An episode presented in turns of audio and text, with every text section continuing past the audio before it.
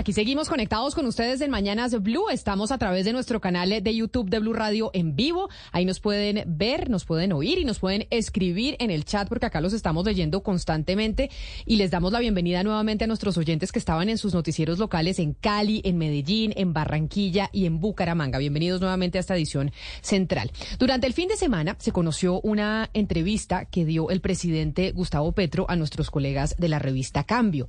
En esa entrevista al presidente le preguntaron de todo, pero hubo dos temas importantes que se han venido discutiendo en la opinión pública que vale la pena rescatar y tiene que ver con uno, las ausencias del presidente Gustavo Petro en diferentes eventos y llegadas tarde, que ya pues mucha gente le ha preguntado al mandatario o se pregunta, oiga, ¿por qué razón el mandatario está llegando tarde o no llega? ¿Cuál es el número de ausencias que ya se han contabilizado? Pues eh, el yo creo que el medio que ha hecho eh, la tarea más juiciosa en ese sentido fue La Silla Vacía, sacó hace 15 días un eh, artículo sobre el tema y le contabilizó 85. 85 ausencias. Entonces, le preguntaron al presidente eh, sobre eso, porque claramente pues era una pregunta que muchos en Colombia estaban esperando que el mandatario respondiera. Esto dijo el presidente Gustavo Petro en esa entrevista a nuestros colegas de la revista Cambio. No, nada grave y no es lo mismo siempre. Al principio era pura experiencia de mi equipo, porque se volvía como una maquinita. Eso me ha pasado muchas veces. Cuando, cuando extraños te hacen tu agenda y no yo, que cualquiera normalmente, pues yo voy a hacer esto y esto y esto. Y hace tiempo me ocurre, por ejemplo, cuando voy a, las giras internacionales, entonces equipos extraños empiezan y es como si no durmieras, ¿cierto? Es como exprimir al máximo, eso es entendible porque es usar al máximo la oportunidad que no se repite siempre. Entonces, al principio era sábado, domingo, sábado, domingo, y hay un momento en que uno dice no. Y yo más, porque yo necesito mis equilibrios. Eh, y el cansancio permanente es un mal consejero. Digamos, si usted se excede, el, pues no va a pensar bien, va a cometer errores. Y, y en este caso yo no puedo darme el lujo de cometer muchos errores. Y otro es que yo tengo la costumbre de en la reunión no guiarme por el reloj, sino por el contenido de la reunión. Entonces, si vamos a resolver el problema de taxistas anoche, por ejemplo, con cosas delicadas, porque si hay un paro de taxis, los uribistas van a tratar de parar los camiones y forjar una sensación de, de inestabilidad, que es lo que buscan, no solucionar los problemas de los taxistas. Pero yo no digo, no, tenemos una hora, que yo no sé. De hecho, o sea, fueron unos tres horas hablando. Y, y si ahí que había otra cita, pues claro, se llama, ¿no? Se llama, ¿no? Ahora no puedo, vamos a llegar más tarde, o no se puede. Entonces la prensa no te va diciendo, o sea, el presidente no llegó, no, la suspendimos, diferente. Esa fue la respuesta que dio el presidente Gustavo Petro a esa pregunta, que había pues hay el interrogante, digamos, en la opinión pública. Y otra pregunta que le hicieron al mandatario tenía que ver con su estado de salud. Y el presidente respondió lo siguiente. El único malestar, digamos, cuando se hizo el diagnóstico en la boca del estómago, yo lo dije, me pareció que había que decirlo, porque estaba en Cuba. Y ellos decidieron examinarme y vieron en sus exámenes un carcinoma, fue como lo llamamos, lo llamaron en la boca. Y yo lo dije, ese fue un error mortal, porque yo que lo digo, y no sé por qué, entonces empezó sistemáticamente en la prensa, Patricia Llano, yo vi que etcétera, eh, ¿cómo a decir que estaba diciendo mentiras? Ustedes empezaron con eso, con una historia, ¿por qué voy a decir mentiras? Una cosa de esa, o sea, pero era la narrativa, yo le llamo el relato, ¿cierto? Que empezó a construirse sin fundamento, porque lo que yo quise hacer después fue regresar y hacerme aquí un examen para segunda opinión. En el segundo examen, entonces apareció una cosa que yo no quise hacer de esos escándalos ni nada, pero el médico que me ve, eh, X, no quiero mencionarlo, habla con otro por teléfono diciendo, ¿y este señor qué querrá que nosotros digamos que tiene cáncer o que una cosa desobligante conmigo? Que yo simplemente fui a mirarme a ver qué me diga, qué tengo. Cualquier cosa que me hubiera dicho la hubiera creído además. Y eso sale en la prensa. O sea, ¿cómo diablos? O sea, alguien grabó la conversación bueno, no entendí mucho el... Y todo eso se desarrolló en la prensa hasta el punto que me tocó eh, publicar las, las, cosas esas, las hojas clínicas, poner el embajador de, de, Colombia en Cuba, que era del gobierno de Duque. Tanto fue la cosa que yo me lo llevé al, cuando me hicieron la intervención quirúrgica para que viera la intervención quirúrgica. Como un testigo me tocó. Y él habló, bueno, todo eso. Entonces esa experiencia, digamos, eh, me gustó porque era como, como si yo mentiera sobre mi estado de salud. Eh, todos estos elementos, digamos, yo, ¿por qué tengo que estar vigilado? Yo sé lo, lo que significa del otro lado, pero yo lo que siento es, yo sé que Uribe se iba para su finca, pues todos lo supimos, no todo lo que pasara ahí, conversara o, hiciera era conocimiento público, yo sé, en el Palacio de Nariño se hacían parrandas de orquestas vallenatas y eso duraba, bueno, les gustaba, yo no tengo por qué criticar eso, eso es una forma de cada persona, pero no había una prensa acuciante, ¿cierto? No había una prensa acuciante. Yo lo que siento es una prensa que decidió vigilar como la policía. No había una prensa acuciante. Yo siento que hay ahora una prensa que decidió vigilar como la policía y también dijo el mandatario que es por ser un, un gobierno, el primer gobierno de izquierda. ¿Es eso así? Es, eh, ¿De verdad esa es eh, la razón por la cual se está preguntando por las llegadas tardes del presidente Gustavo Petro o por las ausencias o por su estado de salud? Pues quisimos invitar a dos autores, dos autores que han lanzado libro este año sobre los presidentes en Colombia y que han lanzado y que han tenido experiencia unos cubriendo desde el periodismo a diferentes presidentes en nuestro país y otros haciendo investigación histórica sobre cómo se han comportado los mandatarios en Colombia. Quiero empezar por saludar a Roberto Pombo, el autor de Muebles Viejos. Roberto Pombo fue director del tiempo durante muchos años y este año, en mayo si no me equivoco, publicó ese libro, que son cartas a distintos expresidentes que a él le tocó cubrir en su ejercicio como periodista. Roberto, bienvenido, mil gracias por estar con nosotros hoy aquí en Mañanas Blue. Mil gracias por la invitación, Camila. Mire, y como usted publicó libro y sé además que va a hacer gira nacional por las ferias del libro presentando ese, ese libro de muebles viejos, nos pareció que usted era invitado inmejorable para preguntarle por los presidentes de Colombia. Y sobre todo sobre eso que dice el presidente Gustavo Petro, que dice, a mí me están juzgando más duro que en el pasado. Hay una prensa mucho más acuciosa conmigo que con el resto de mandatarios. Todos los mandatarios, pues yo sabía que en la Casa de Nariño se hacían parrandas, uno tiene derecho a tener eh, su tiempo libre. En el pasado de lo que usted ha podido cubrir, ¿usted sí cree que al presidente Petro se le está acusando mucho más duro o se está haciendo mucho más acucioso con él que con otros presidentes? No sé si, si más acuciosos o no. Lo que sí es un hecho es que el presidente Petro es clarísimamente mucho más incumplido que todos los demás. Nunca jamás en la historia que me ha tocado a mí como periodista ha habido una cancelación, llama el presidente Petro, eh, de las reuniones. Eh, nunca ha dejado ningún presidente tanta gente esperando tanto tiempo.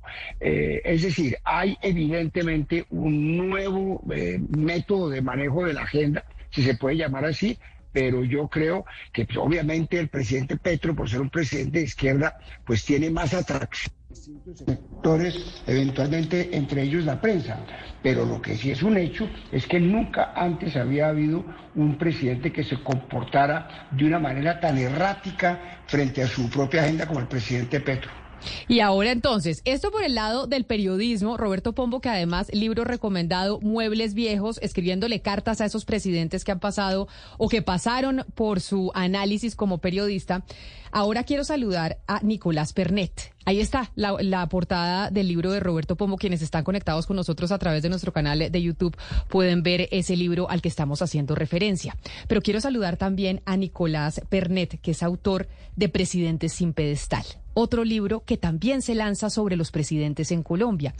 Nicolás Pernet es historiador, es profesor, ha colaborado también con diferentes medios de comunicación y nos acompaña hoy aquí en Blue Radio. Nicolás, bienvenido. Mil gracias por estar aquí con nosotros hablando también de esto, de la historia de los presidentes en Colombia y si al presidente actual se le está tratando distinto por cuenta de ser un presidente de izquierda, como no se había hecho antes con los otros que hemos tenido en el país.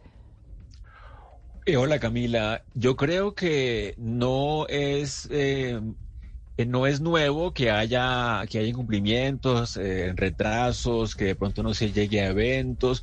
Creo que se ha cambiado mucho la velocidad del cubrimiento. Creo que la prensa siempre ha estado muy pendiente de los presidentes, de lo que hacen, de lo que no hacen, para burlarse. Cuando en el siglo XIX los conservadores estaban en el poder y el promedio de edades de muchos presidentes después de Núñez, de Saldúa, de San Clemente era de 80 años para arriba. Obviamente había mucha burla en la prensa por esas edades, mucha preocupación por la salud de ellos.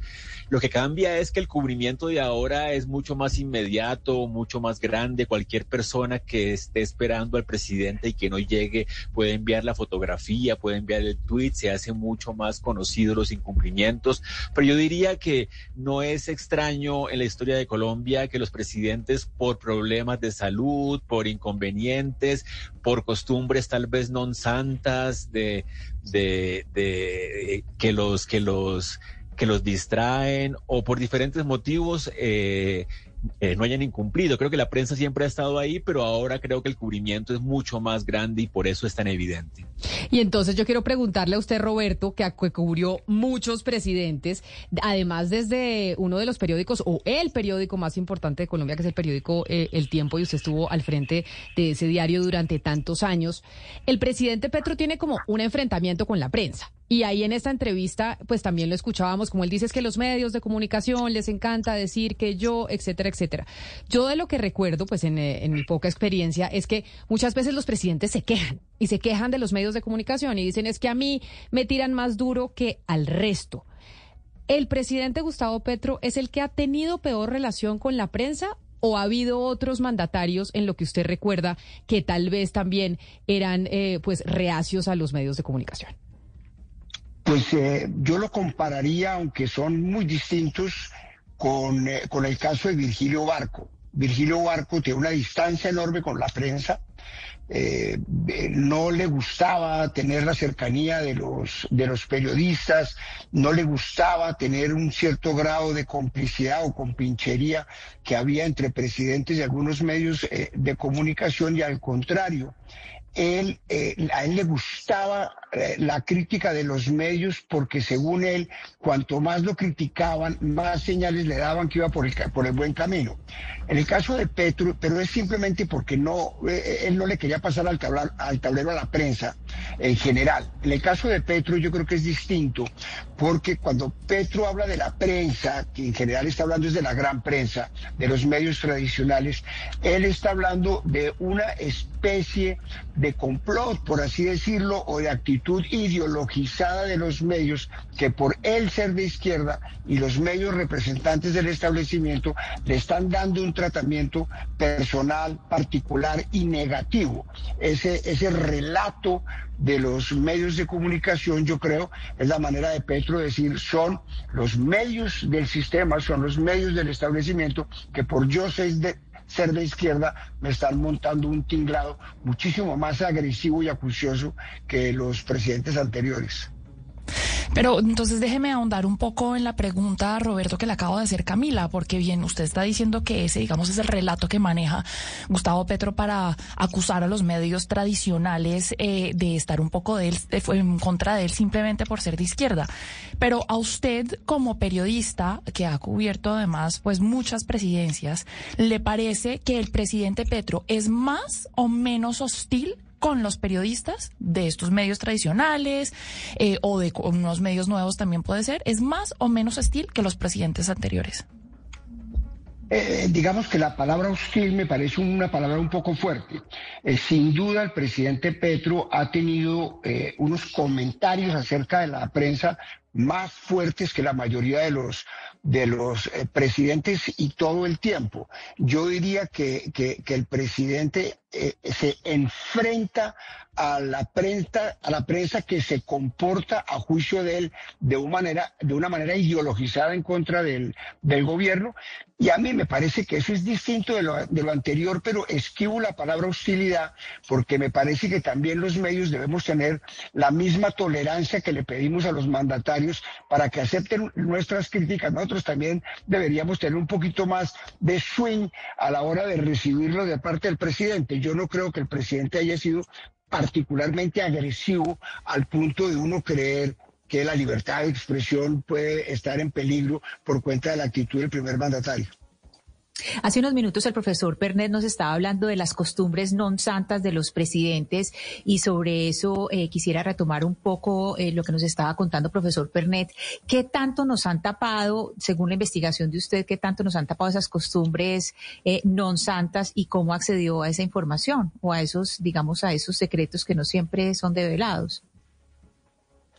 Bueno, pues los presidentes son seres humanos como, como cualquiera y además son son colombianos, entonces no sería muy extraño que un país que se precia de ser un país fiestero, de gustarle pues si en la canción de qué orgullo ese colombiano hablan del aguardiente, ¿por qué no un presidente podría también practicarlo? O sea, no es ningún misterio. Yo recuerdo haber escuchado historias de, eh, de la zona banera del Magdalena que cuando los gringos tenían en la zona bananera pista de aterrizaje propia, cuando quiero decir gringos, quiero eh, los que trabajaban con la United Fruit Company, el presidente Gustavo Rojas Pinilla era muy amigo de ir en su avión personal a, eh, al campamento de la United Fruit Company y, es, y hacer unas parrandas que lo que me contaron los descendientes de esas personas que todavía viven ahí eran bastante, eh, bastante extensas y luego tenía que irse borracho a, a, eh, tomar el avión para llegar a Bogotá o a alguna parte del país a alguna reunión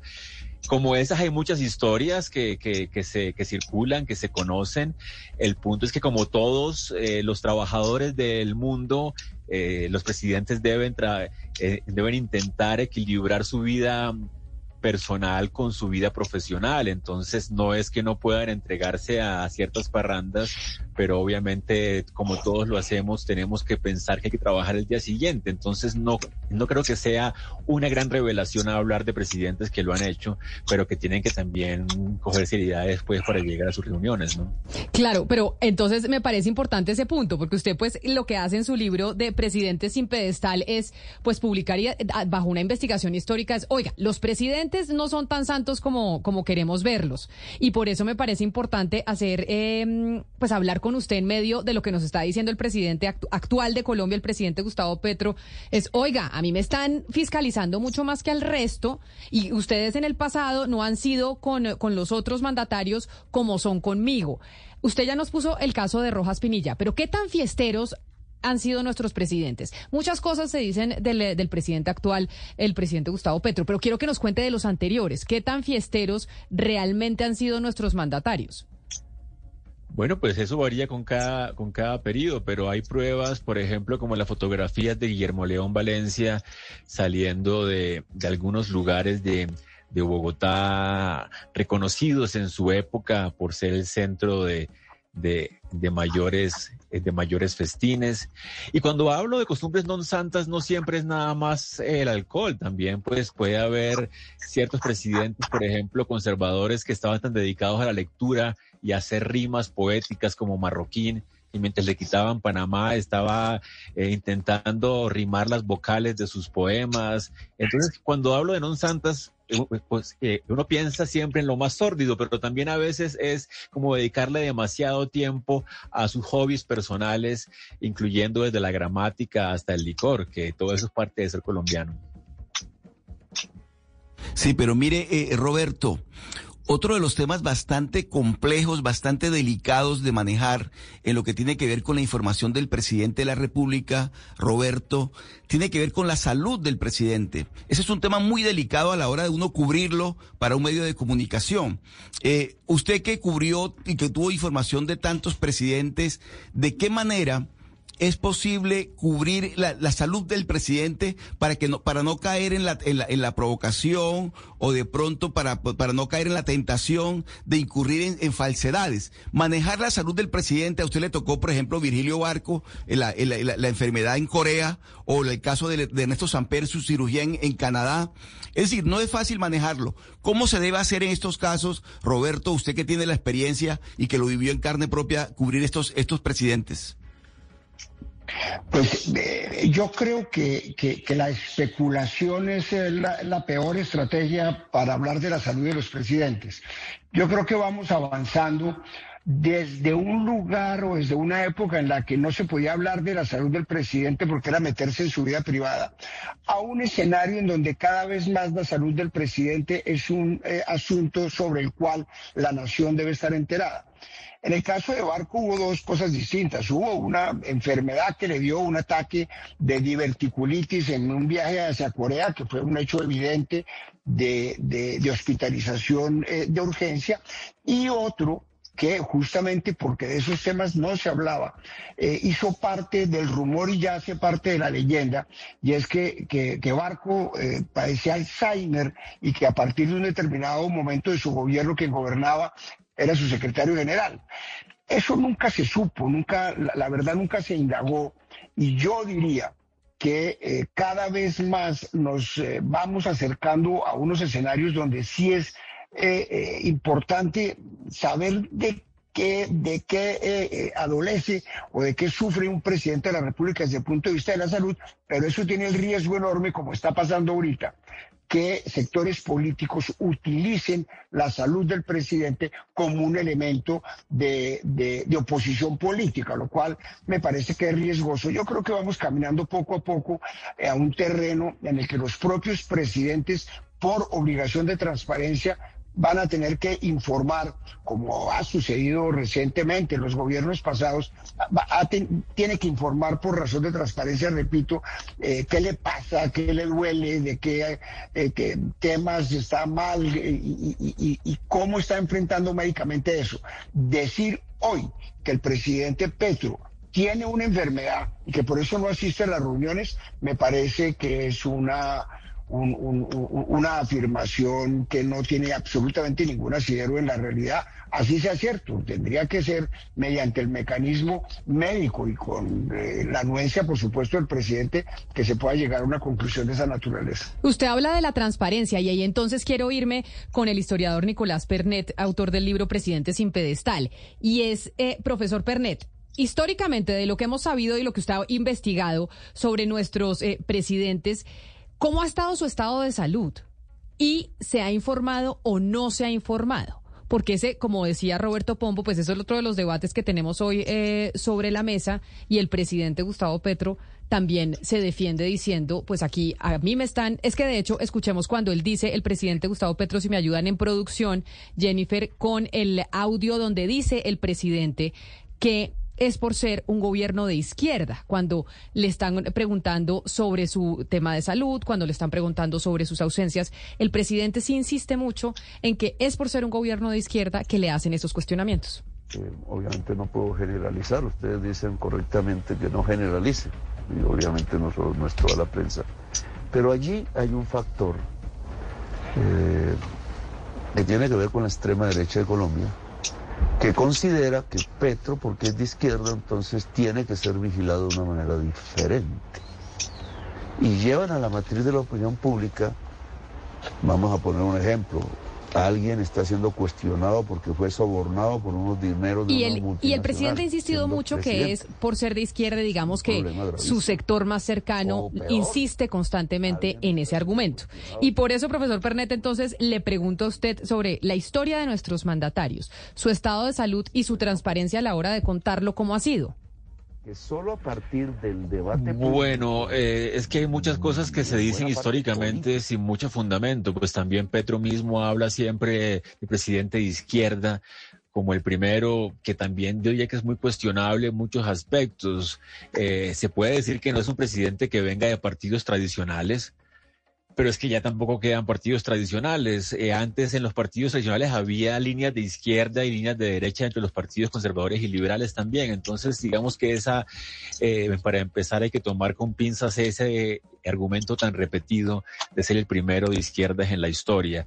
Para seguir, eh, pues ha habido muchos casos de, de presidentes de Colombia que que durante su gobierno o después se ha discutido sobre sus enfermedades, inclusive mentales. En el siglo XIX, Tomás Piano de Mosquera, un presidente cuatro veces de Colombia, y, mientras estaba ejerciendo, e, era un secreto a voces entre sus conocidos, eh, su, inestabilidad mental, sus enfermedades venéreas, inclusive, para las cuales recibía eh, eh, unas terapias con mercurio que empeoraban su salud. Eso se hablaba mucho en la correspondencia, luego se ha descubierto los archivos de correspondencia en donde se discutían las enfermedades del presidente pero obviamente los medios como en Colombia han estado siempre muy, yo sí creo que han estado ideologizados, o sea, eh, había partidos, eh, eh, había diarios por, conservadores, diarios liberales, periódicos de una línea o de la otra, entonces siempre era muy una especie de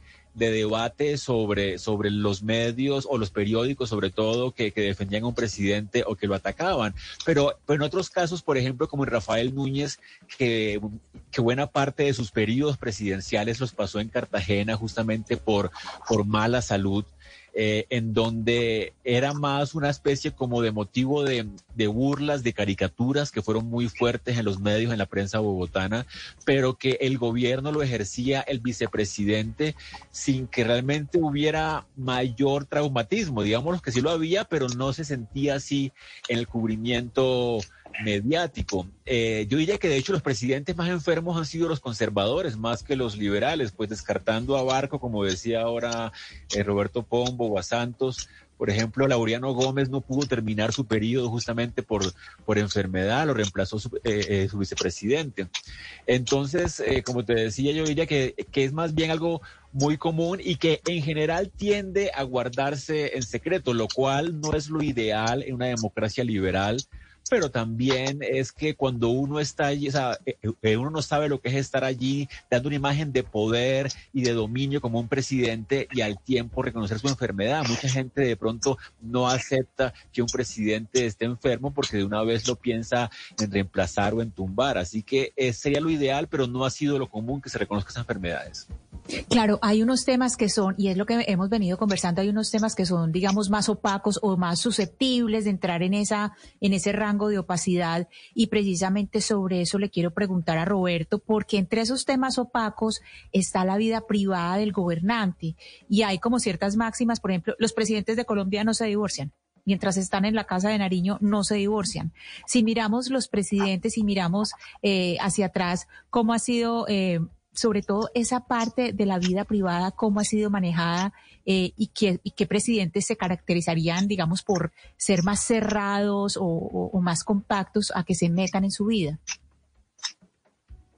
No, yo, yo, yo creo que, que los presidentes han mantenido unas, eh, si las relaciones privadas, estamos hablando de las relaciones con sus esposas, por decirlo de alguna manera, pues todos han eh, eh, mantenido unas relaciones formales y hacia afuera se ven como unos matrimonios sólidos sin ningún, sin ningún problema.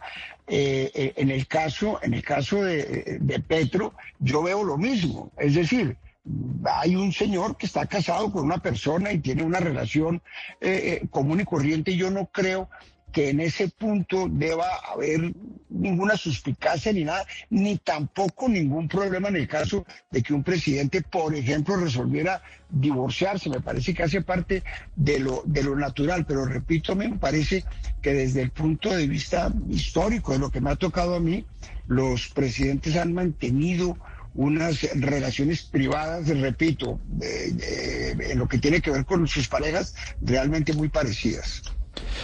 A, propósito del título de su libro, Nicolás, que, me parece muy provocador, da, daba mucha curiosidad leerlo, pero adelántenos, en su opinión, dos o tres presidentes que el país debería bajar del pedestal, que no sé, la, historia, la prensa, la crítica fueron demasiado condescendientes, los idealizamos y de pronto tienen un lugar en el imaginario que no, que no merecen. ¿Quiénes, eh, ¿Quiénes serían esos dos o tres predilectos? Pues los más grandes, los que más alto están en el pedestal es lo que y los que más deberían bajarse. Para mí, empezando por Antonio Nariño, por ejemplo, que me parece que se ha exaltado demasiado, eh, eh, no, no porque se falsee, sino porque se exagera, por ejemplo, la influencia que pudo tener la traducción que él hizo de Derechos del Hombre y del Ciudadano, un documento que no circuló casi, que se leyó máximo una docena de personas y que fue más fuerte la reacción de la, de la corona española y luego de los historiadores que realmente su importancia como documento eh, de, la, de la independencia, es un ser muy temperamental y para mí el culpable de las guerras civiles de la patria boba que fue Antonio Nariño justamente por su, por su resistencia a ingresar a, a la, a la Confederación Granadina. Eh, eh, más adelante, los más, digamos, el que mencionaba ahora, Mosquera, un presidente que fue cuatro veces presidente, en gran parte eh, el más poderoso del Partido Liberal, el que en gran medida propició luego el Olimpo Radical Federal del siglo XIX, fue un presidente que empezó siendo conservador, eh, se dio el cambio de, de, partido, eh, que no es tampoco nada raro en Colombia. Em, y además también, como mucha gente decía, estaba, estaba loco el loco de remate. Pero además también eh, eh, mi, interés no es nada más bajar del pedestal eh, a los presidentes para atacarlos, sino también para como ciudadanos dejar de defenderlos como si fueran dioses perfectos y maravillosos. Entonces, por ejemplo, en el caso de la independencia, y, y, luego la Primera República, eh, eh, eh, Nariño, Bolívar. le, quería preguntar por uno reciente. Siempre han sido muy, muy exaltados, tal vez más allá de lo necesario. Le quería preguntar por uno reciente, y este es a título mío, porque yo creo que está en un pedestal, pero el, el historiador es usted, el que hizo el libro es usted. No sé en su libro qué, qué lugar tiene y es Juan, Juan Manuel Santos.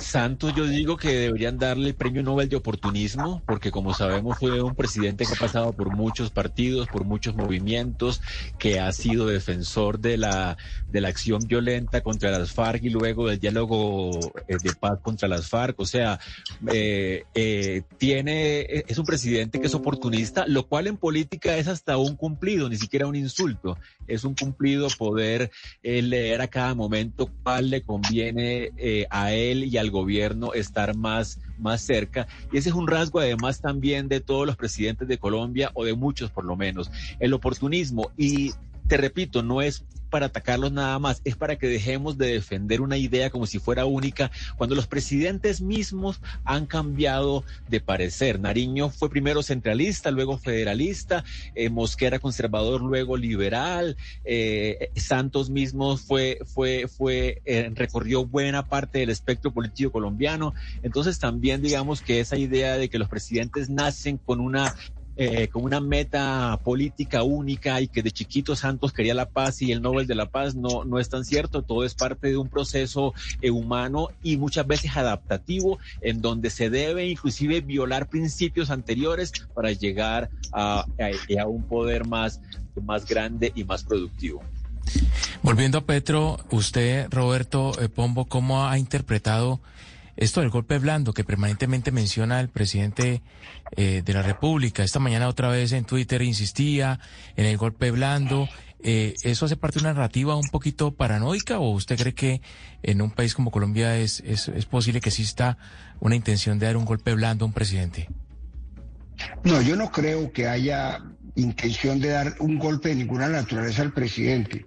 Sí que eh, entiendo que un presidente cuyas eh, promesas eh, fueron mucho más allá de lo que las realidades le permiten hacer o le están permitiendo hacer, sienta que está amarrado eh, de las manos y de alguna manera le, le atribuya la responsabilidad o a unas fuerzas oscuras que conspiran o a un Estado que por cuenta de la historia que ha tenido ese Estado para su formación no le permite tener la versatilidad que él, que él quisiera, que es un tema del cual él, eh, ha hecho referencia, sobre el cual ha hecho referencia eh, eh, varias veces. No creo que haya ningún golpe ni blando ni duro de ninguna otra naturaleza, pero entiendo que el presidente, como lo ha hecho siempre, quiere alinear al frente de él, al otro lado, a una gente en calidad de enemigos,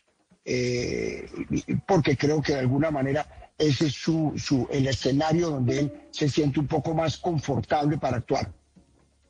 Digamos que aquí un poco estamos haciendo eh, como tumbando monumentos, eh, bajando esos, de esos pedestales a los presidentes y le quiero preguntar al profesor Pernet, ¿hay algún presidente dentro de la investigación suya que usted considere que sí merecía un pedestal y que la historia fue injusta con él, es decir, que ya es como un olvidado, que quedó a un lado y que en realidad sí es una persona que, que, merece un pedestal o un mejor lugar en la historia? Bueno, eh, mi, mi, eh, mi, visión personal es que todos deben bajar del pedestal. O sea, básicamente mi, mi apuesta es una historia sin pedestales, donde nos veamos más o menos de modo horizontal. Y desde ahí creo que es valiosa la labor de, de varios presidentes. O sea, eh, pues ya que me hablas desde Medellín, nada más recordar a Carlos R. Estrepo, me, eh, me parece importante un conservador que además fue, fue abierto a, a, atender puentes con los liberales, que intentó crear un gobierno realmente de coalición, porque en Colombia ha habido eh, muchos intentos, casi todos los presidentes eh, llegan prometiendo la idea de gobernar con el contrario, gobernar contra, con, con, con los opositores, pero luego de las primeras dificultades en gran medida se, se derrumba esa, esa, esa intención que que mantenga el deseo de crear, como él decía, un canapé republicano donde todos podamos sentarnos. Carlos R. Estrepo me parece interesante. En el siglo XIX, Manuel eh, María Mayarino, en fin, o sea, todos los presidentes que en Colombia busquen eh, no perpetuar esa visión sectaria en gran medida eh, de los partidos tradicionales de, de, que yo tengo la razón y el otro está equivocado, sino que se puedan establecer puentes duraderos que no se caigan al primer temblor, como suele pasar en muchos eh, en gobiernos, incluido este. Creo que esos presidentes merecen no un pedestal, pero sí una mirada más amistosa. Pues a mí me parece fantástica esta charla con ustedes dos, pero además que tienen los dos actualmente libros sobre los expresidentes y por eso la última pregunta tanto para Roberto como para Nicolás. Y además invitando a los oyentes a leerse los dos libros, Muebles Viejos y Presidentes sin Pedestal, ya que estamos hablando del presidente Gustavo Petro y, el, y la constante respuesta que él da frente a cómo a él se le trata de forma más injusta por ser de izquierda y se le trata de forma más injusta porque está eh, enfrentado un poco a los medios tradicionales de comunicación. Y esa es mi pregunta final, Roberto, y es, ¿si estamos siendo más injustos con el presidente Gustavo Petro que con los otros? No me parece, no me parece eh, que, que, estemos siendo más injustos con, con, con Petro que con otros, pero sí hay que tener en cuenta que Petro es un presidente diametralmente distinto a los que hubo. Es decir, Petro es un presidente de izquierda, y eso no es porque sea de izquierda que se le ataca, pero el hecho de que sea de izquierda eh, plantea unas posturas eh, que generan muchísimo más eh, debate. Es decir, eh, cuando uno dice a mí me atacan porque soy de izquierda, ahí se está escondiendo el debate. Ahora, el hecho de ser de izquierda es lo que ha tenido la mayor cantidad de discusiones que ha habido en el país desde que está el presidente Petro. No sé si estoy siendo muy confuso. Yo preferiría que en lugar de que se hablara en términos generales ideológicos de izquierdas y de derechas, pues que se entrara en los argumentos puntuales sobre cada una de las medidas que caracterizan al gobierno, porque la generalización, en términos de la prensa, que es injusta como generalización, y hay que ver que los medios del sistema, como llama Petro, eh, entre ellos mismos hay una, una diferencia enorme de posturas frente al gobierno y de actitudes frente al, frente al, eh, frente al presidente. Yo creo que la discusión sobre los temas, mucho más que las cuestiones sobre si los medios son de derecha y el presidente de izquierda, eh, harían mucho más eh, fructífera la discusión nacional y estoy seguro que también el, el, el rumbo mismo del gobierno. Pues Roberto Pombo, autor de este libro Muebles Viejos que lo vemos en pantalla, mil gracias. Qué buena conversación para hablar sobre nuestros mandatarios y también sobre nuestro presidente actual. Mil gracias por haber estado aquí con nosotros en Blue Radio. Muchísimas gracias por la invitación, eh, Camila, y, y, y, saludo al profesor Nicolás Fernández. Ha sido un gusto estar aquí. Claro que sí. Y profesor eh, Bernet, la misma pregunta para usted. Se la hice a Roberto para finalizar y para usted le hago exactamente la misma pregunta para terminar, poniendo en pantalla también eh, la carátula de su libro lanzado este año de Presidentes sin Pedestal. ¿Estamos siendo injustos con el presidente Gustavo Petro más que con otros mandatarios desde los medios de comunicación? Yo creo que sí son injustos y que eso está muy bien. O sea, el poder necesita ser controvertido, necesita ser inclusive caricaturizado. El poder, por definición, eh, eh, debe ser contrarrestado por la opinión pública y debe ser cuestionado, inclusive eh, muchas veces con con, con saña, digámoslo, eh, eh, pues en la medida en que se le, en que se fijen en cada pequeña cosa. Y no ha sido tampoco nada nuevo. Eh, los invito a también ver el libro de la maestra Beatriz González de, de, caricatura en Colombia, donde o sea, los presidentes los pintaban de animales desde el siglo XIX, se burlaban porque eran viejos, porque eran cojos, porque eran tuertos, por todo.